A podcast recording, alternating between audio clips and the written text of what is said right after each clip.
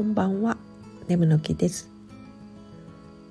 突然ですが私はエプロンが好きです。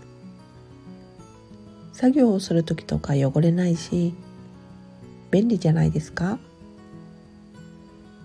単によく汚してしまうからマスト感があるのかもしれないのですが。でも取ってつけたようなさもエプロンでございみたいなのは身につけたくなくてなるべく普段着でもいけるようなデザインを求めてしまいます。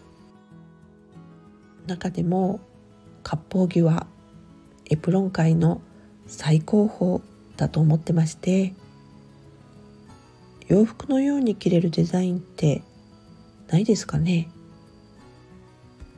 でもまあ割烹着はもう少し年を重ねた方がしっくりくるような気がします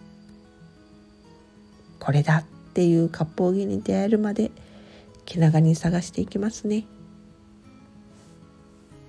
それではまた。